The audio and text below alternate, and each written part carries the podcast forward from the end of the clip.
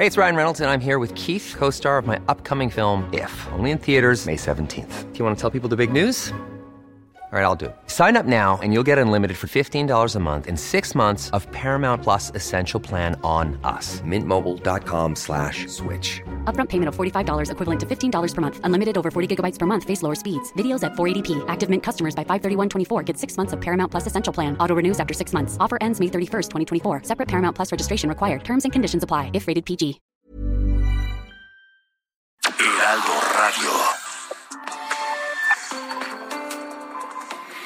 Es 8 de octubre de 2021. Gracias por acompañarnos.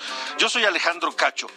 Le saludo y le agradezco que nos eh, sintonice en cualquier lugar donde lo haga, en su vehículo, en su coche, en su casa, en su negocio, en la computadora, donde quiera que sea, como sea la manera en que sintonice Heraldo Media Group. Muchas, muchas gracias por estar con nosotros. Tenemos mucha información. Saludo a quienes nos escuchan a través de la cadena nacional de El Heraldo Radio, 98 estaciones a lo largo y ancho del país y también en los Estados Unidos, en el sur sobre todo de los Estados Unidos, a quienes nos sintonizan por el canal del Heraldo Televisión, canal 10 de televisión abierta, también en los Estados Unidos se sintoniza la señal de Heraldo Media Group a través de Now Media. Y a quienes nos siguen por redes sociales, muchas gracias a todos. Y también a quienes nos eh, en las plataformas digitales sintonizan y ven y escuchan nuestro, nuestro podcast. Gracias. Permítame acompañarle la próxima hora con mucha información. Información importante, porque en Chiapas se vive una crisis de gobernabilidad. ¿Alguien ha visto a Rutilio Escandón? Ya le dicen Rutilio Escondón, porque nadie sabe dónde está, porque ante los problemas simplemente desaparece. El problema de los migrantes, el problema de los desplazados, de la violencia, de los grupos armados, de la falta de una vacunación efectiva. En las últimas dos semanas nada más surgieron tres grupos armados en la zona de los Altos. Hay varias comunidades que están en contra de sus gobiernos municipales electos. Panteló es uno de ellos, Simo Jovel es otro, Altamirano, ahí está secuestrado el presidente municipal. Y el gobernador, nadie sabe dónde está. Nadie ha visto a Rutilio Escandón. Si alguien lo conoce o alguien lo ve, díganle que es gobernador de Chiapas y que hay muchos asuntos que atender. Estaremos hablando a fondo de eso también aquí en República H. Luego de varias semanas de discusión y protestas, arrancó formalmente el programa Agua Saludable para la Laguna. El objetivo es beneficiar a más de un millón y medio de personas en la región de la Laguna que abarca los estados de Durango y Coahuila. Estará con nosotros el gobernador de Durango, José Rosas Aispuro, para hablar de este, de este importante proyecto para abastecer de agua potable, por supuesto, a más de un millón de personas allá en la zona de la laguna, a donde enviamos un, un gran saludo. Y también nuestro saludo y nuestro afecto a Querétaro, a los queretanos que viven asolados por las lluvias que no ceden. En Tequisquiapan y San Juan del Río ya se declaró, se solicitó la declaratoria de emergencia. Estará con nosotros conversando el gobernador de Querétaro, Mauricio Curi, que apenas protestó al cargo hace una semana, literal, por la mañana protestó el cargo y terminando la ceremonia protocolaria se salió a recorrer las zonas afectadas por las lluvias y las inundaciones en Querétaro que no han cesado. Así que eso y más esta noche aquí en República H. Yo soy Alejandro Cacho, 8 con 3. Comenzamos.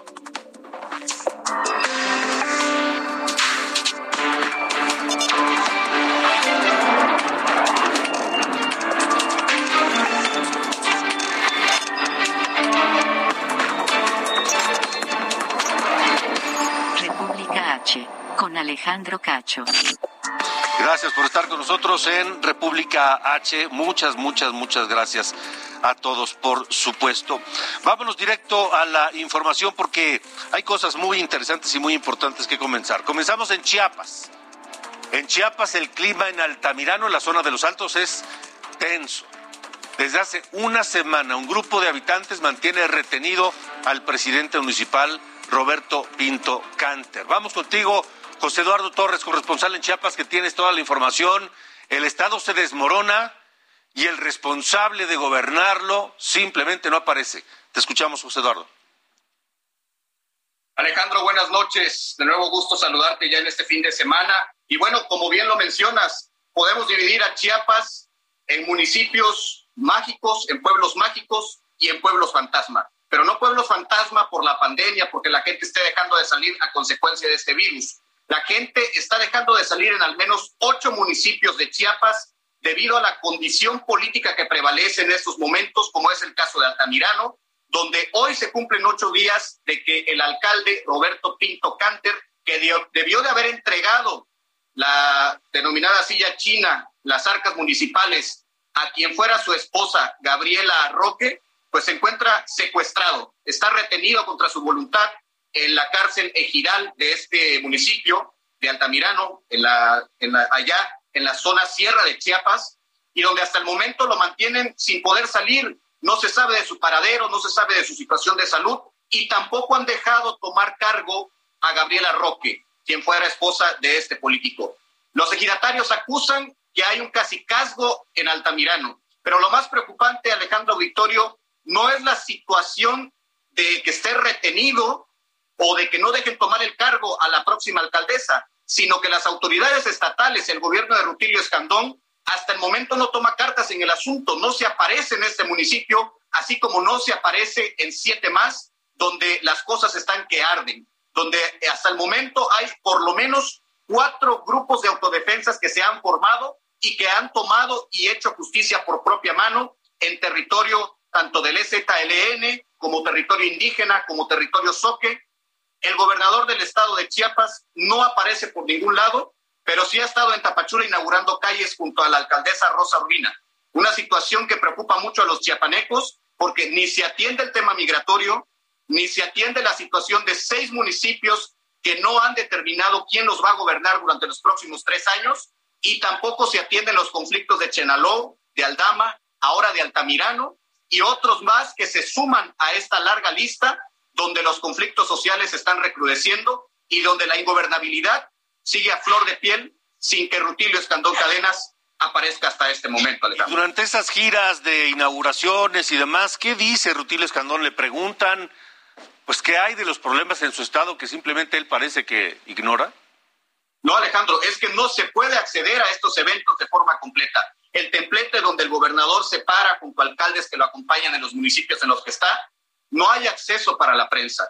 El equipo, el séquito que acompaña al gobernador de Chiapas impide cualquier tipo de acercamiento a Rutilio Escandón o cualquier pregunta que pueda incomodarlo en ese momento y que se grabe. Ya no digamos que se fotografíe un, un momento de estos en que Rutilio Escandón lance un gesto de inconformidad ante las preguntas que se le pudieran hacer en torno a estas problemáticas que hay en Chiapas. Acá en Chiapas se está haciendo política, pero es política rosa, Alejandro, política de inauguración de calles, de todo está bien. Sin embargo, hoy, hoy podemos decir que hay gente desplazada de Chenaloy de Aldama que está marchando hacia San Cristóbal de las Casas, a 45 kilómetros de allí, desplazadas, sin hogares. Y mientras tanto, en Altamirano, un exalcalde que debió de haber entregado el poder a una mujer no aparece por ningún lado. Ocho días secuestrado y están incendiando casas y los ejidatarios están haciendo justicia por propia mano sin que nadie, ninguna autoridad, ni secretaría de gobierno, ni gobierno estatal, ningún otro funcionario se acerque a tratar de dialogar y a resolver estas problemáticas. Mm. Cosa seria en Chiapas, porque esto va recrudeciendo día a día, Alejandro. Vaya, vaya situación. Eh, José Eduardo Torres, seguimos, seguiremos eh, atentos en comunicación contigo y pendientes a ver en qué momento Rutilio Escandón se acuerda que en Chiapas hay muchos problemas que atender y que él juró ante la Constitución y el Congreso atenderlos. Gracias, José Eduardo. Así es, Alejandro. Buenas noches. Se busca Rutilio Escandón. Buenas noches. Se busca Rutilio Escandón. Ocho con ocho. La entrevista en República H. Y precisamente en este estado que se desmorona, no hay gobernador. Esta noche le agradezco a la exdiputada de Morena, Olvita Palomeque Pineda, exdiputada en, en Chiapas, que nos eh, acompañe, que nos tome la llamada aquí en República H, porque me imagino, diputada, usted, como muchos otros chiapanecos, y no chiapanecos, que vemos todo lo que está ocurriendo en el Estado, nos preguntamos, ¿y dónde está el gobernador Rutilio Escandor, Escandón? Buenas noches. Buenas noches, Alejandro. ¿Dónde está Rutilio Escandón, diputada? O exdiputada. Él siempre está acá en el Estado, no hay problema. Eh, pues sí, eh, escuchaba el tema no de los desplazados, del tema de ingobernabilidad, ciertamente lo tenemos, lo hemos tenido ya ratos en el Estado. Ah. Eh, yo he comentado de que eh, no sé si la Secretaría General de Gobierno, que es la que debe de guardar la gobernabilidad en el Estado, sea la, la partícipe de todos estos eventos, ¿no? Entonces, a mí me, me, como diputada que estuve tres años en el Congreso, pues sí me, me causó mucha duda porque nosotros este, entramos y salimos y seguimos con las mismas dudas. ¿Por qué no se atienden los problemas en Chiapas? Entonces, quien está a, cargo de la gobernabilidad del Estado, pues es la Secretaría General de Gobierno. Y hoy en día no hemos visto actuación como tal. Eh, de los grupos armados que han surgido, para empezar, se supone que Chiapas es un estado lleno de pobreza.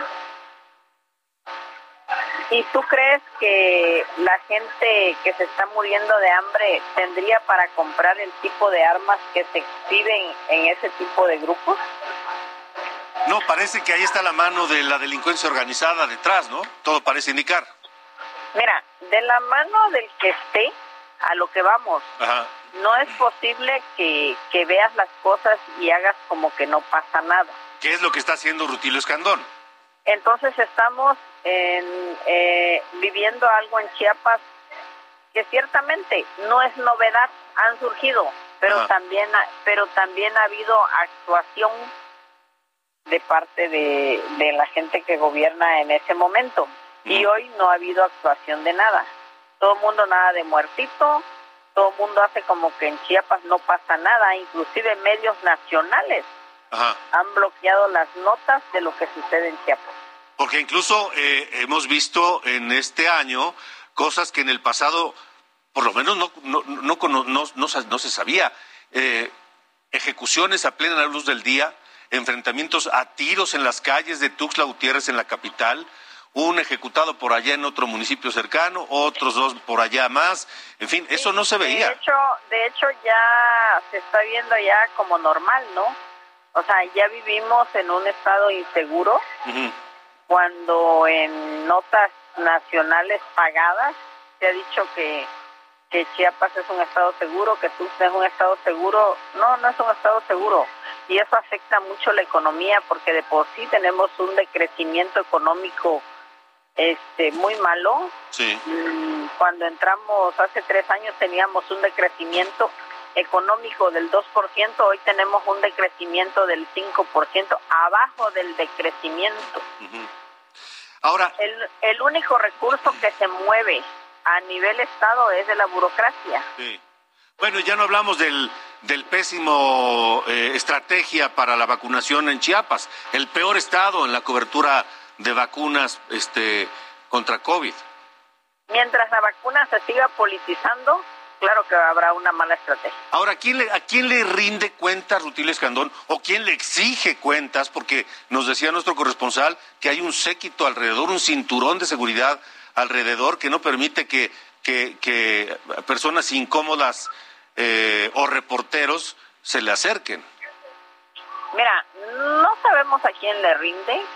Mm, con nosotros nunca tuvo acercamiento, no le conocimos ni la voz, no, no sabemos nada. Este, no sabemos si tiene un séquito cercano o no, y si lo tiene, pues es responsabilidad de él. Lo único que te sé decir es que cuando tú asumes una responsabilidad de ese tamaño, el único responsable y la única cabeza responsable de lo que sucede en tu casa, pues eres tú. Ahora, eh, ¿qué va a pasar? ¿Va a continuar así el resto de su administración? Pues aquí con, con lo que pavonean de que es convenia del presidente de la República, pues me imagino que así vamos a seguir los próximos tres años. Esto, esto no es, eh, no es común escucharlo de alguien que milita en Morena. Ovita, estamos platicando con Olvita Palomeque. Yo he sido izquierdista, soy una luchadora social de causas justas y el hecho de que yo haya participado por por este por Morena es porque realmente yo quería un cambio para este estado, así como lo quise para todo el país. Pero al momento de que yo veo que el cambio no existe, pues también tengo que dar mi opinión, no estoy obligada a solapar lo que lo que yo no veo bien. Claro. ¿Habrá algún eh, movimiento de la oposición o en el Congreso tal vez que le apriete un poco al gobernador y le exija cuentas? No, no, no, no, no, no podría porque al final de cuentas la oposición es un cheque al portador. Eh, simplemente tuve esas declaraciones de la oposición, estamos con ustedes, vamos, pues, o sea, ¿qué puede esperar el pueblo de la oposición si al final no existe, no? Pero mientras el Estado está entrando en distintas crisis de seguridad. en distintas crisis debido a lo que está sucediendo. Sí, claro. Si los, si los grupos paramilitares, los grupos de resistencia están resurgiendo es porque ya están hasta el gorro del ataque. A lo que, voy, a, lo que voy es que esa presión va a seguir y seguir y en algún momento va a reventar. Mm, va a seguir porque tampoco nadie le busca la solución. O sea, si tú te manifiestas, simplemente este, ignórenlos, no pasa nada, eh, ha de ser gente de la oposición o gente que quiere dinero y bla, bla, bla. Pero ese no es el caso, o sea, tienes que ver la realidad de lo que está pasando dentro del estado de Chiapas. Pues Olvita. Yo, yo te agradezco mucho este, que tomen en cuenta a nuestro estado. La verdad es un estado olvidado y seguirá siendo olvidado aunque se diga de que hoy este hay inversión para la frontera sur, es, mentira, o sea, aquí no hay nada, seguimos igual o peor que antes. Pues ahorita vamos a estar en contacto y vamos a seguir pendientes de lo que ocurra allá en Chiapas. Muchas gracias, mantengamos la comunicación, por favor.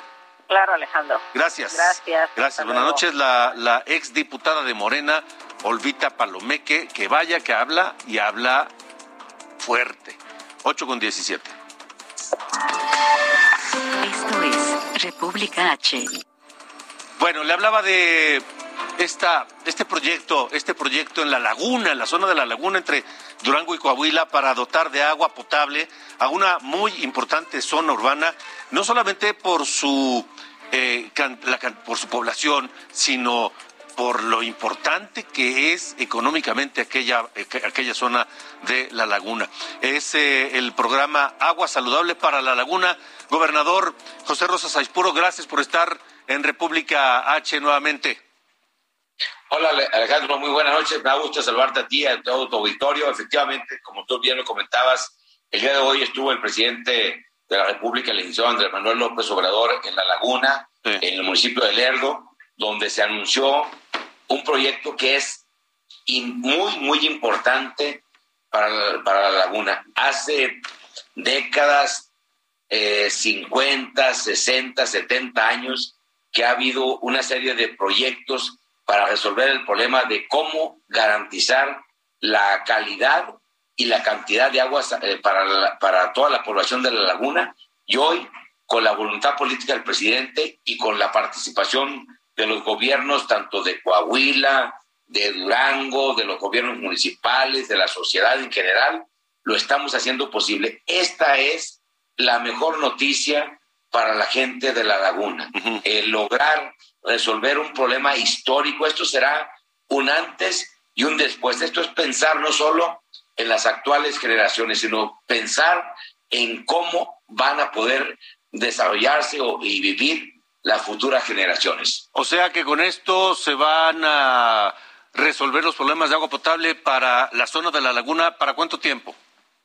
Mira, el, proyecto que, está, que tenemos ahorita es que podemos, eh, cuando menos a 40, 45 años en adelante, garantizar que con que se está dotando de agua eh, dependerá de la, de la cantidad, de la, del crecimiento poblacional, pero hoy en día está garantizado que cuando menos para un millón seiscientos mil habitantes, que, que son los que viven en toda esa zona eh, metropolitana de la laguna, tanto de Coahuila como de Durango, podrán tener agua en calidad y cantidad suficiente. El problema de la laguna es que hoy en día el, el agua tiene un alto contenido de arsénico y eso nos está llevando a que tengamos problemas de salud serios por eso la determinación del presidente, la voluntad de los ambientalistas, de los productores del sector agropecuario y de otros sectores de la población de la laguna, me parece que es la, la mejor noticia que puede haber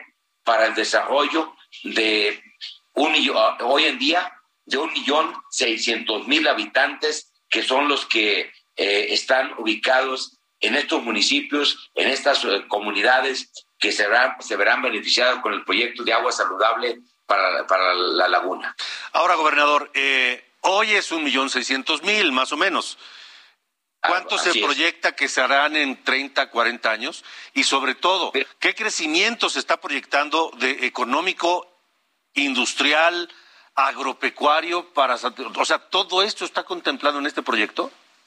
Indudablemente, verá, de aquí a, a 40, 45 años está garantizado que con, con la, las nuevas tecnologías donde se va a, este, a modernizar los, los sistemas de, de riego, eh, desde la canalización, el, todos la, la, parte de, de la, el agua que hoy se, se, utiliza, agua rodada, ahora podemos utilizar los riegos de, de aspersión y, de, y desde luego el reto muy importante que tenemos es que en cada una de las comunidades, en cada ciudad, podamos mejorar la red hidráulica. Hoy en día, no solo en la laguna, en el país en general, se pierde cerca de un 40% del agua que tú le metes a la red y esa agua se pierde. ¿Por qué? Porque la, la, la red hidráulica, la tubería, está en condiciones que no son las óptimas. Entonces, este proyecto no solo implica poder llevar agua de una presa que está a 70 kilómetros de la laguna,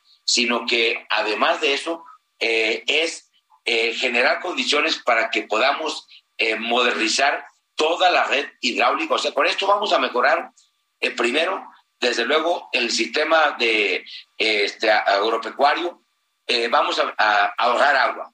Esa agua que se va a ahorrar, ¿en qué se va a utilizar? Para dársela a la población precisamente de la laguna, donde hoy en día se extrae del subsuelo hay pozos que tienen hasta mil, mil quinientos metros de profundidad para la extracción de la, del agua para el consumo humano y es agua que tiene, tiene Entonces, por eso en la laguna hoy representa un problema serio en materia de salud eh, eh, por la, el alto contenido de arsénico. O sea, estamos ya sobrepasando la norma eh, internacional en materia de salud. Ahora, gobernador José Rosas Espuro, supongo que también esto va a significar un, un, elemento para detonar todavía más la, la, la, la, industria, la actividad agropecuaria de toda la zona de la laguna. O sea, realmente sí son muy buenas noticias para la laguna. Efectivamente, mira, primero es cómo garantizar agua en cantidad y en, en calidad y cantidad para la población pero también para el sector agropecuario y para el sector industrial. La laguna es, el, es una de las áreas más importantes desde, para el desarrollo industrial del norte del país. Ha sido un referente muy importante. Es, es eh, aquí hay que decirlo, eh, somos, eh, junto con la laguna de Coahuila, la, la zona eh, más importante en la producción de leche. Sí, sí, sí, claro. No solo vamos a seguir conservando eso, sino la parte industrial. Hoy la laguna tiene un crecimiento que nos ha permitido que Durango sea una de las entidades, somos de las cinco entidades del país que más empleos ha generado de acuerdo al, que, al crecimiento, a la, población que tenemos. Entonces, creo que eh, este proyecto primero es garantizar el derecho humano a tener eh, el acceso al consumo de agua en, en calidad y cantidad, y la otra también es cómo seguir desarrollando el sector agropecuario, el sector industrial de la laguna, que es un referente muy importante para el desarrollo de nuestro país, sobre todo en la parte norte del mismo. Pues enhorabuena, enhorabuena. Buen trabajo de, de conciliación, de acuerdo entre, entre los productores agrícolas, las autoridades estatales, municipales, federales, en fin. Qué bueno que lo logran, gobernador. Gracias por haber estado en República H. Al contrario, Alejandro, muy buenas noches. Gracias, buenas noches. A todo tu, auditorio. Hasta luego, es el gobernador José Rosa Saizpuro de Durango. Es momento de hacer una pausa, pero mire, vamos a hablar con el gobernador, otro gobernador, el de Querétaro, Mauricio Curi, que se ha pasado toda su primera semana, su primera semana al frente del gobierno estatal, atendiendo la emergencia por las lluvias y las inundaciones. Hablaremos de esta captura enorme de migrantes centroamericanos y haitianos en eh, contenedores de tráiler en Tamaulipas. Más de 600 y algunos de ellos con COVID. Regresamos. Esto es República H. H, con Alejandro Cacho. ¿Desea ser parte del evento industrial más importante del país? Visita Industrial Transformation México, la Hanover Messe de México y América Latina. Genera negocios con los tomadores de decisión. Vive los lanzamientos de las nuevas tecnologías e infórmate de lo más relevante sobre los 10 años de la industria 4.0 en nuestro programa de conferencias. Todo siguiendo los más estrictos estándares internacionales de higiene y salud. Te esperamos el 6 al 8 de octubre de 2021 en Poliforum León, Guanajuato. Inscríbete sin costo antes del 5 de octubre en www.industrialtransformation.mx. Heraldo Radio.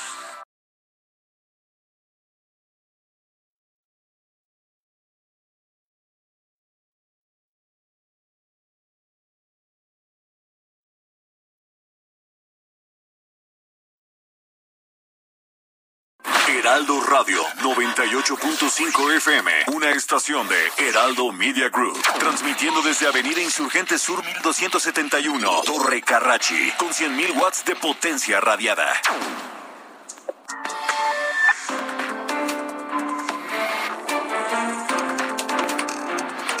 Continuamos, República H, con Alejandro Cacho. El Heraldo Media Group te invita a cuidarte Tres minutos al mes suman años de vida. Hazte un autoexamen mamario. Realízalo una o dos semanas después de tu periodo menstrual. Palpa tu pecho en movimientos circulares con los tres dedos para detectar si tienes alguna bolita. Levanta el brazo a la altura del hombro y revisa la axila. Hazlo bien, mano al pecho.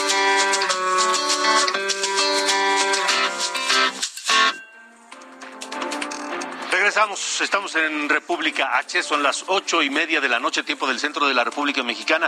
Yo soy Alejandro Cacho, gracias por acompañarnos. Tenemos media hora más ah, con ustedes, donde sea que nos escuchen, en su auto, en su casa, en su computadora, en la oficina, en su negocio, donde sea. Gracias.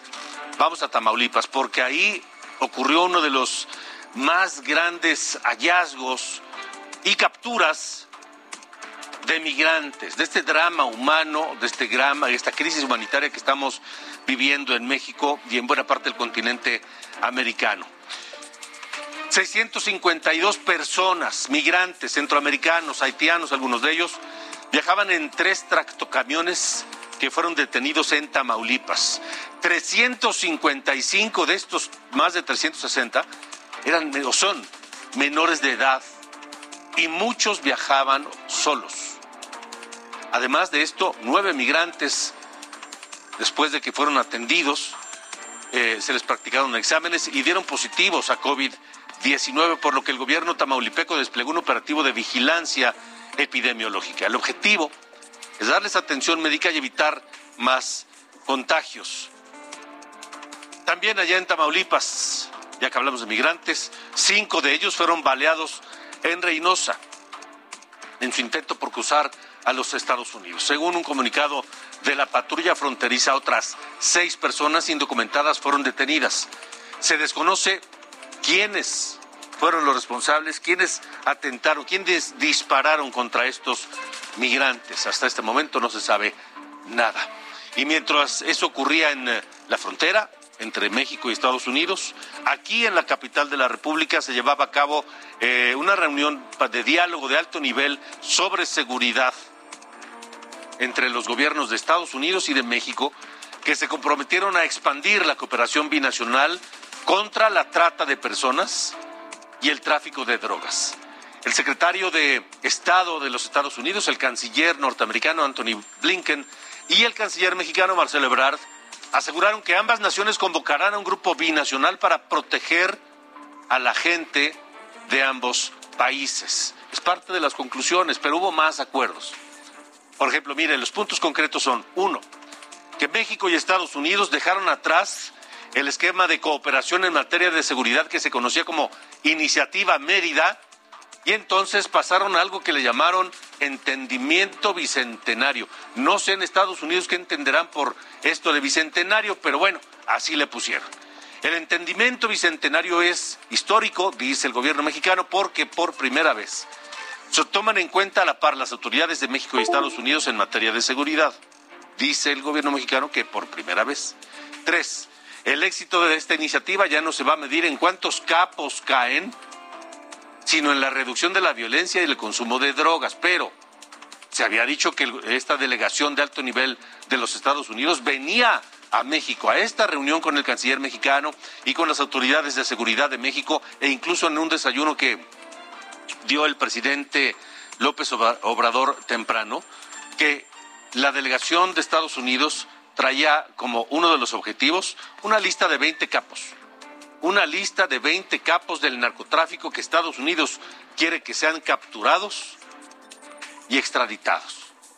De eso no se habló oficialmente, pero seguro, se lo aseguro que se habló en las conversaciones privadas. Además, se incorporan aspectos como el de la prevención del delito, impulsar oportunidades de desarrollo, así como frenar el tráfico de armas y de dinero, el lavado de dinero. También punto número cinco, quedan atrás o sin fundamento los señalamientos de que hay una mala relación entre México y Estados Unidos, dice el gobierno mexicano, a raíz de las buenas relaciones de México con todos los países de América Latina u otros motivos. Esta es la versión del gobierno de México. Vamos a esperar a ver qué versión dan en Washington una vez que regresen estos funcionarios a la capital norteamericana. Por lo pronto, el canciller de México, Marcelo Ebrard, dijo que México tiene la capacidad para recibir y dar refugio a los haitianos.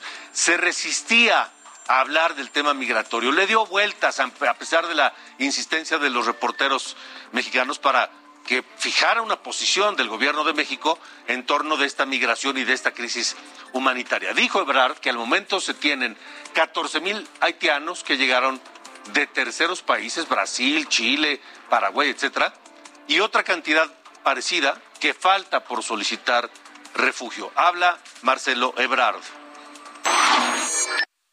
Capacidad de refugio tenemos. Somos un país de 126 millones de personas. Si llegan 15 mil personas de Haití, quieren trabajar, quieren estar aquí, no es un problema para México. Lo que es un problema es engañar a familias completas de que si llegas a Estados Unidos te van a dar la residencia. Eso dijo el canciller de México. Ahora, ¿qué dijo el canciller de los Estados Unidos? El secretario de Estado, Anthony Blinken, insistió que su gobierno no dejará entrar ilegalmente a los haitianos. Um, we also are nosotros también queremos ser muy claros. Si deciden emprender esa travesía en forma irregular, están arriesgándose muchísimo a lo largo de la totalidad de la ruta y no podrán ingresar a los Estados Unidos. La entrevista en República H. Bueno, esta noche le agradezco al al, gobernador de Querétaro, Mauricio Curi, que nos acompañe en República H, porque hace una semana, justo hace una semana, temprano,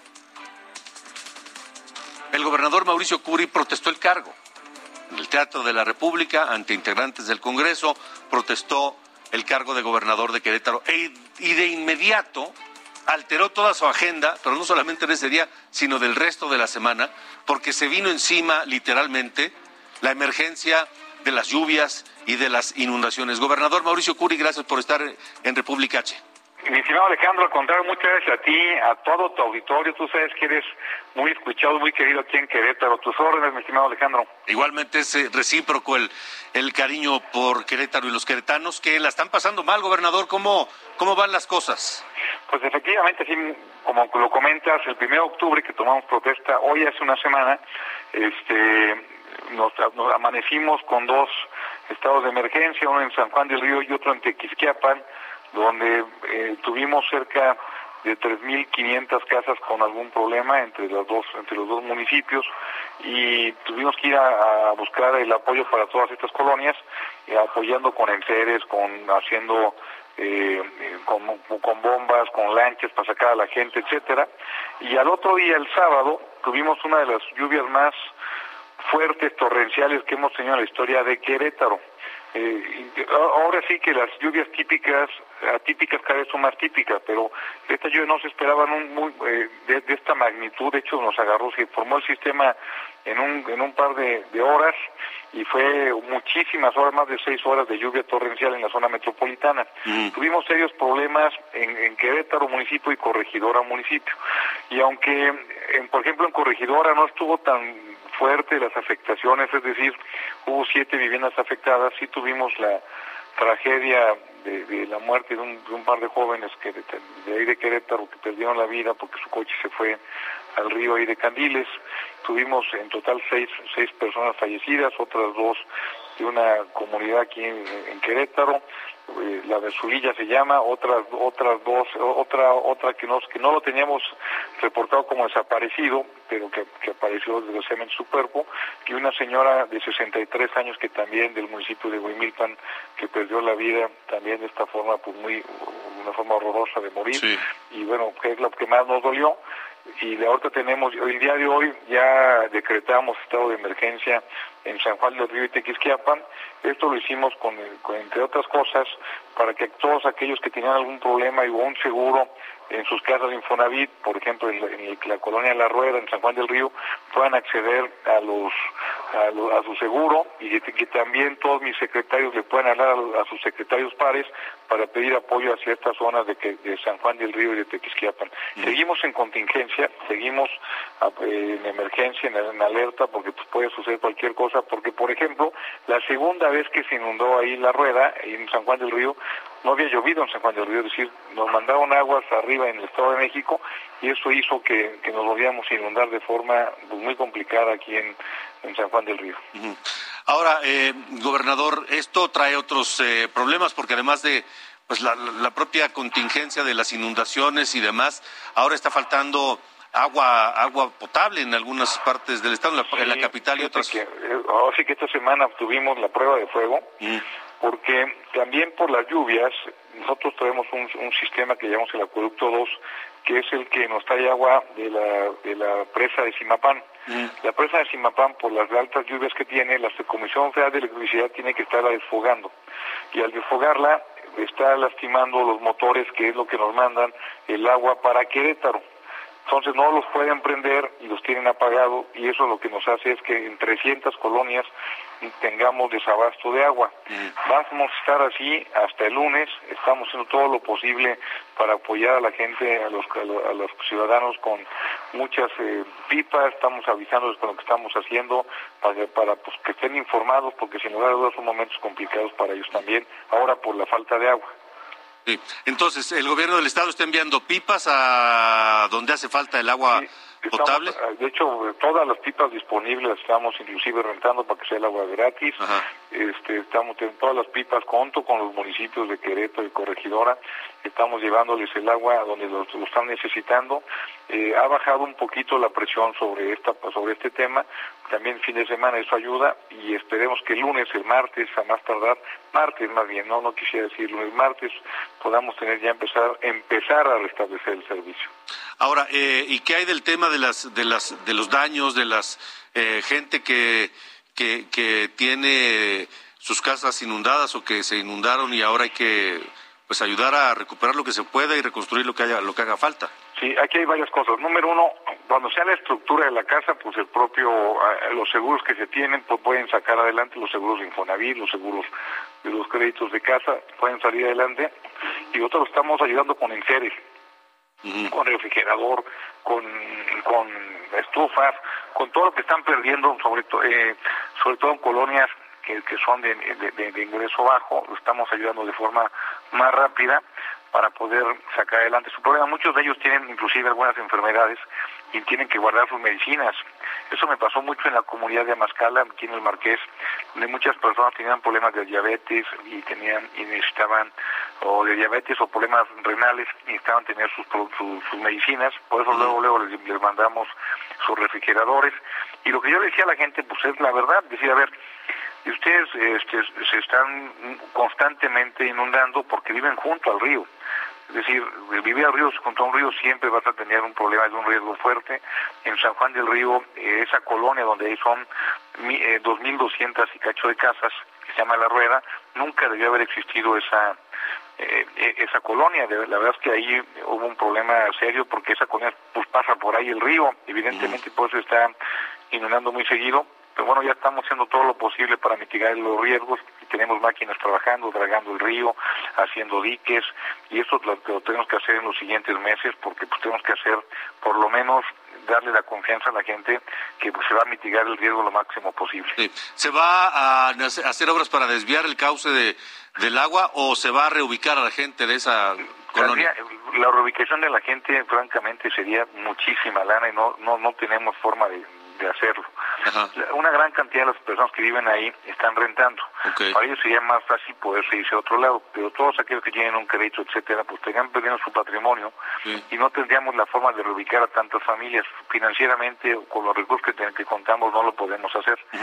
Lo que podemos hacer es, es apostarle a a bajar el riesgo de la mitigación del riesgo que puede tener ahí, porque eso nos ayuda no solamente para la zona de esta zona, de, que es la zona de la rueda, sino también nos ayuda para dos colonias que fueron muy lastimadas, que se llama Los Nogales y que se llama Bosques de San Juan, y también nos ayuda para toda la gente que vive en Tequisquiapan. Es decir, todas estas obras, si las hacemos, creo que creo que más, sería más factible para los próximos años, porque nos ayuda no solamente para esta colonia, sino para todos los, demás municipios. Ahora, gobernador Mauricio Curi, estamos platicando con el gobernador de Querétaro. Eh, ¿De dónde va a salir el dinero para eso? Ya no hay Fonden y estas obras evidentemente pues, no están presupuestadas. No están presupuestadas, tendríamos que redirigir recursos. Yo tenía programado una gran cantidad de obras de obras por, por empezar a hacer. Tenemos que redirigir recursos para poder empezar a crear esta, e, estas obras y buscar la forma en que el gobierno federal también nos pueda ayudar y en la manera de lo posible, porque los municipios cada vez tienen menos recursos, que el municipio también nos pueda ayudar. De acuerdo. Pues, gobernador Mauricio Curi, gracias por haber eh, contestado nuestro llamado, por hablar con la audiencia de República H en toda la República, por, supuesto también en Querétaro de manera muy importante. Eh, ojalá pronto la situación empiece a restablecerse y, y lo que, al contrario, siempre a la orden. Muchas gracias por tu llamada. Lo que podamos hacer desde acá, aquí estamos a la orden. Un abrazo. Gracias. El gobernador Mauricio Curi de Querétaro. 8 con 46. Esto es República H. Bueno, ya que hablamos de las lluvias, cómo va a estar el clima, el tiempo, el fin de semana, Sara. El Servicio Meteorológico Nacional prevé lluvias torrenciales para esta noche y la madrugada del viernes. Los estados afectados serán Veracruz, Chiapas, Tabasco y Campeche. Las lluvias serán ocasionadas por el Frente Frío número 2. Sobre el Golfo de México los fuertes aguaceros podrían provocar deslaves e inundaciones en la región sureste de México. También se esperan lluvias fuertes en Oaxaca, Yucatán y Quintana Roo.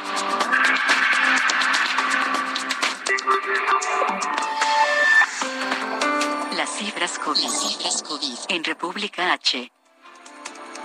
Así es como cerramos la semana.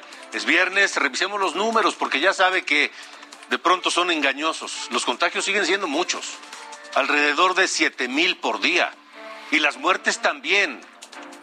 Porque aunque ya no estamos hablando de miles, son vidas humanas. De cualquier manera son muy importantes una sola de ellas. Aquí están los números de COVID esta semana.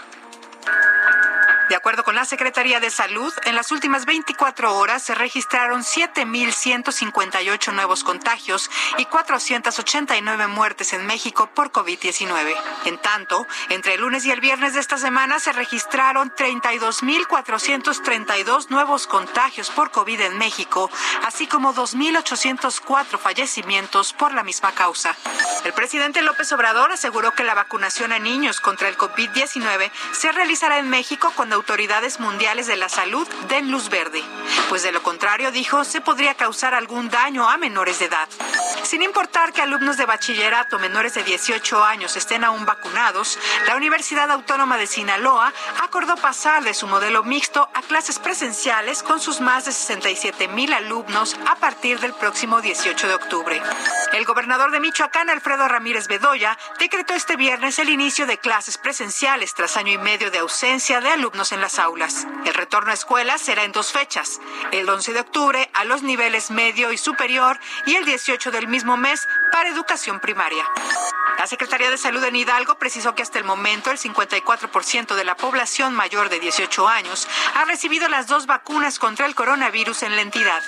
Igualmente reconoció que existe rezago de vacunas entre la población de mujeres embarazadas.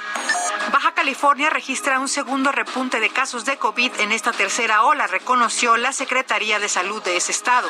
Hasta este viernes son 1.764 casos activos, además de 10 nuevos decesos y 277 contagios registrados en las últimas 24 horas.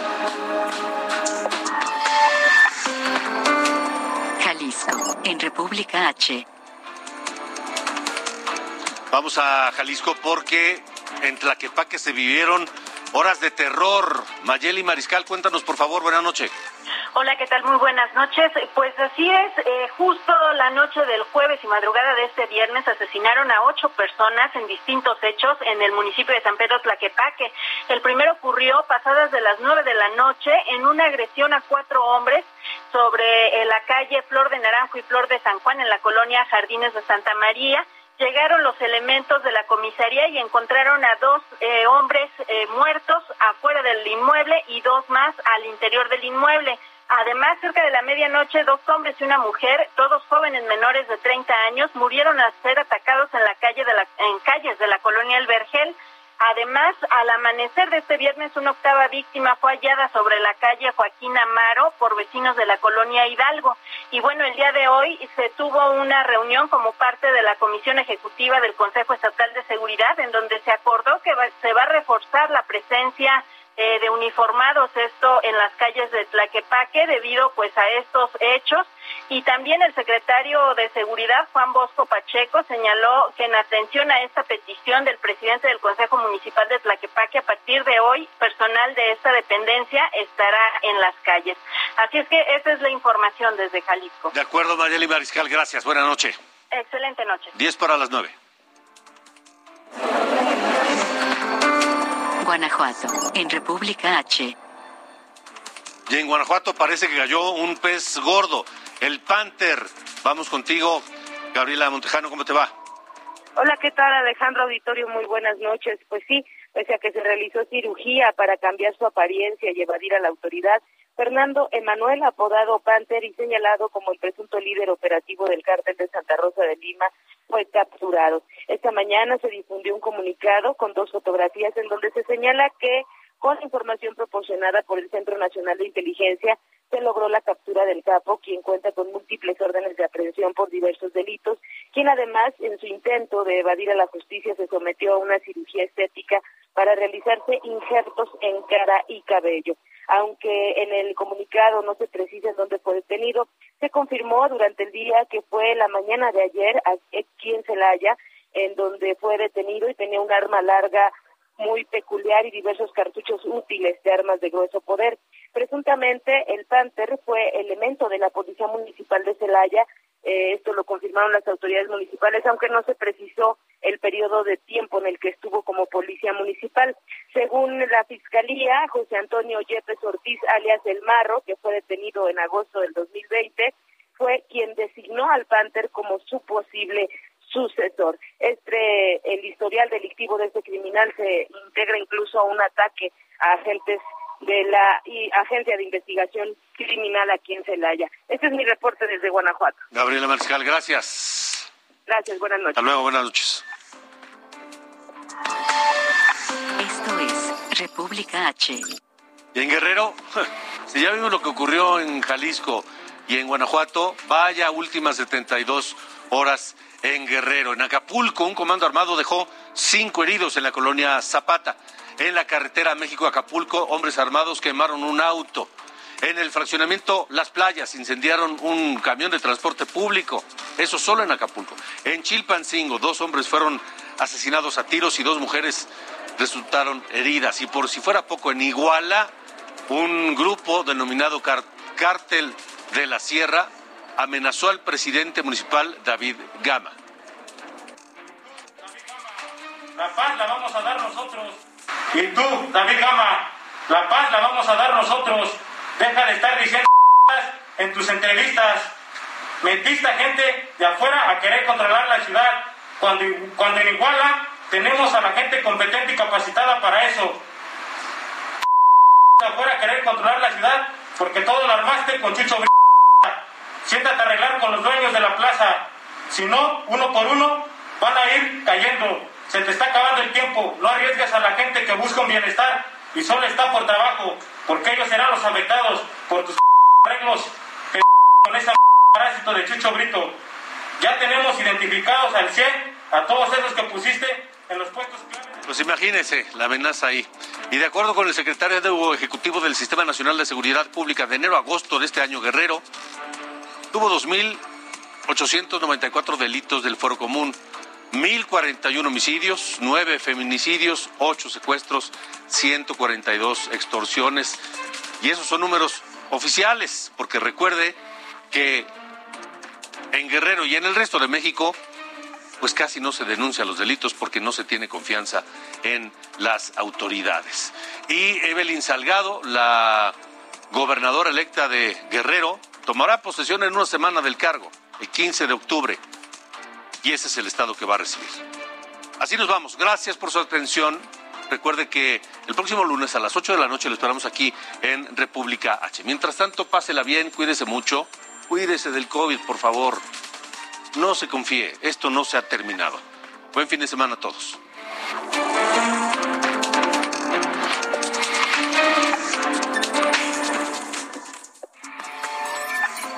Esto fue República H con Alejandro Cacho. Heraldo Radio. Ever catch yourself eating the same flavorless dinner three days in a row? Dreaming of something better? Well, HelloFresh is your guilt-free dream come true, baby. It's me, Kiki Palmer. Let's wake up those taste buds with hot, juicy pecan-crusted chicken or garlic butter shrimp scampi. Mm. Hello Fresh. Stop dreaming of all the delicious possibilities and dig in at HelloFresh.com. Let's get this dinner party started.